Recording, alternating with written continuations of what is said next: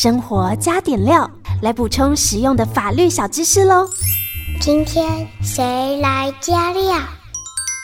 生活加点料，今天我们连线到的是云里法律事务所邱怡轩律师，律师好。果果好，各位听众朋友，大家好。好，我们的这个呃退休专题，就是有关于大家要迎接人生下半场嘛，退休有一些保障，我们不可不知。那其实 Part One 的节目呢，我们有告诉大家一些基本的观念嘛。那现在我们就是要针对一些常见的问题来帮大家解答了，因为有时候蛮多问题是不太确定，也不知道从何查起，从何问起哈。首先呢，就是有关于雇主有一笔要给你。你的劳工退休金，有些人他可能比较早出来工作，他是有旧制的年资在的。那旧制的年资就会牵涉到一个问题，我其实就是一直在这个呃公司，在同一个雇主底下工作嘛。那我当初比如说旧制要转新制的时候，有的人会先结清，或者是说要转新制的时候，甚至也听过呃雇主说，哎，之后每个月都会提拨钱给你，那你就是放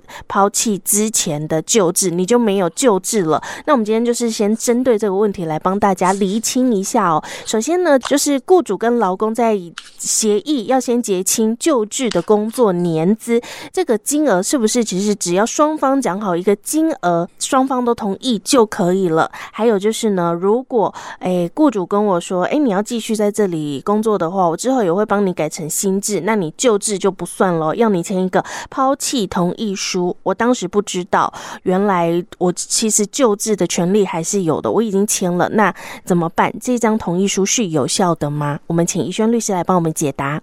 那基本上像刚刚果果讲的啊，其实有很多劳工，他其实是会在那个九十四年那个时候，就是在新旧制转换那个时候，可能就是老板会要求，然后就说，哎，我们要不要先结清一下旧制的年资啊？那那时候可能虽然人还在职，还没有退休，那可是也跟老板有讲好说，哎，好，那我们就是那时候先协议好结清旧制的年资。嗯，那可是现在，哎，可是慢慢慢慢工作了一段时间，现在回头去看说，哎。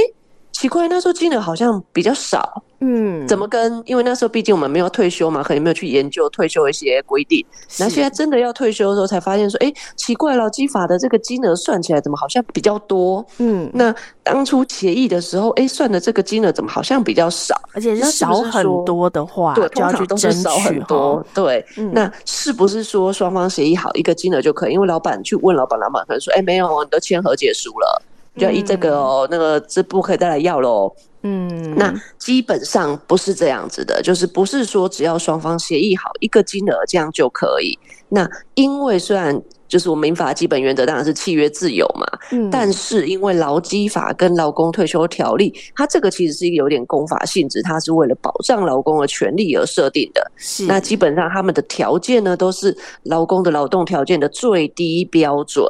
嗯，对，就是你至少要符合这个标准。嗯，对，至少要符合这个标准。所以，如果双方协议结清这个救治的年资，那你再怎么样，你都不能低于这个标准。你如果是比这个标准高，那个金额比较高，或年资算起来比较多，当然没有关系。可是，如果你比这个标准低，那当然就不可以。嗯，对。那如果你比较低的话，你就是有抵触这个强制规定嘛，所以这个基本上是不会升结清年资的法律效果，也就是你那个协议是无效的。是，那可不可以再跟大家稍微说明一下？说，诶，他的那个公式，好像其实我印象中就是看你的年资嘛，然后用你的平均工资去给。那假设我当时结清旧制年资的时候，我工作了，呃，在这个雇主这里工作十年的话，那我理应拿到多少退休金呢？就如果我当时结清的话。对，理论上通常它的公式就是你的这个呃平均工资，嗯，那平均工资通常就是以你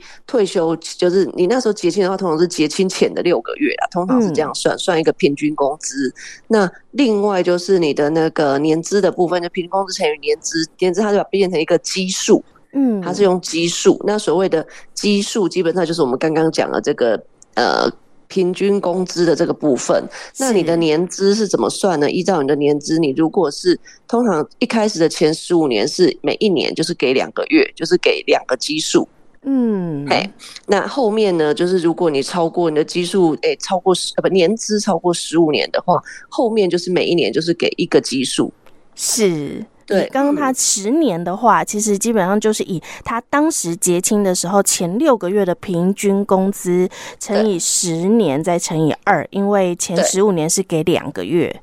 对，所以如果你算一下，你当初结清的时候啊，并没有达到这个金额，甚至还差很远的话，可能就可以争取一下。对，那但是它是其实是有一个上限的，就是你全部加起来，你 total 是不会超过就是四四十五个基数，嗯，就是乘完你那个，譬如说你如果是已经做了三十年，嗯，那三十年的话，前十五年是乘以二嘛，嗯，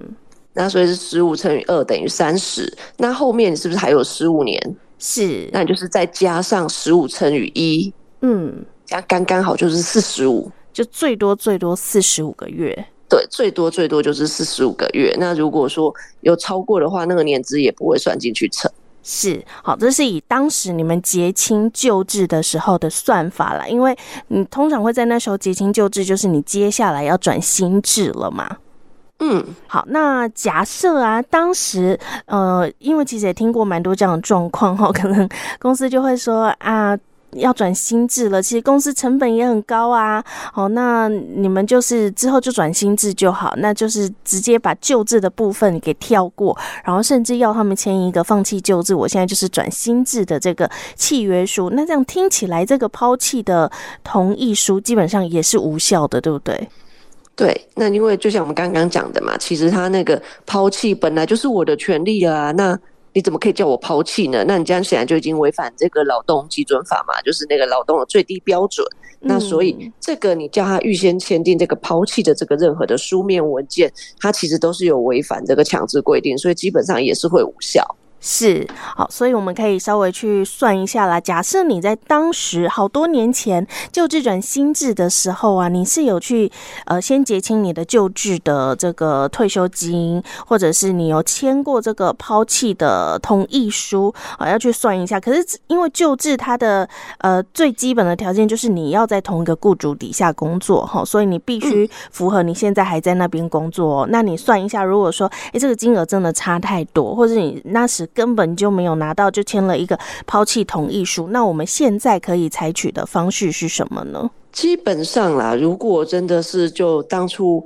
签了一个，就是看起来已经很不合理，譬如说你签了一个抛弃同意书，嗯、或者是你协议结清救治的这个年资的这个结清的金额太低了。嗯，那这个部分通常我们会建议说，我们可以先去劳工局，就是准备好您的相关的资料，包括你的年资的一些工作证明的文件啊，你的月薪的证明文件啊等等，还有当初的那一张协议的这个结清年资的协议或者是抛弃的同意书等等，把这些文件就是准备好，然后我们第一个当然先建议我们去劳工局那边申请调解。嗯，对。那如果调解不成的话，基本上我们可能就要考虑来提起诉讼。是，那提起诉讼，很多人会觉得说啊，可是我就什么都不懂，我也没有那个钱呢。这有什么管道是可以提供相关协助的吗？这个基本上有几诶、欸，通常我知道大概有两种，那这个也是比较大大部分的人会使用的方式。嗯、第一个就是我们可能就去上网搜寻这个法律辅助基金会。财团法人法律辅助基金会，嗯、那这个基金会呢，它基本上它会审酌你的一些资历标准跟你的案情内容。那如果说哎审核之后有通过，它会免费的呃指派律师，看是帮你写诉状啊，或者是说哎协助你进行整个这个诉讼或是调解的程序。是，那这个部分都是免费，就是他提供律师协助你的部分是不用收钱。嗯、那另外一种管道呢，通常是各县市政府，它有的县市政府它不是每个都有，但有的县市政府它会提。提供一个劳工权益基金，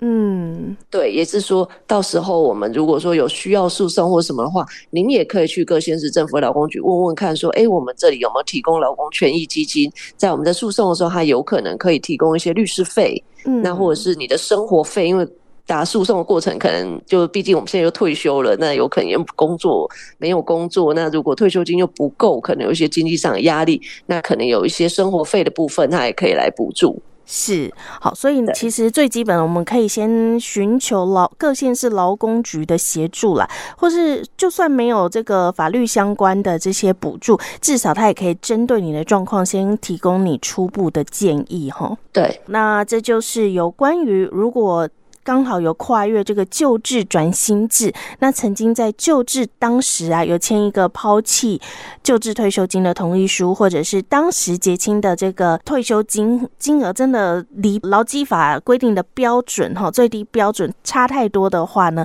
我们就可以留意一下哈，争取一下自己的权益。今天我们非常谢谢云里法律事务所邱奕宣律师，谢谢律师，谢谢果果。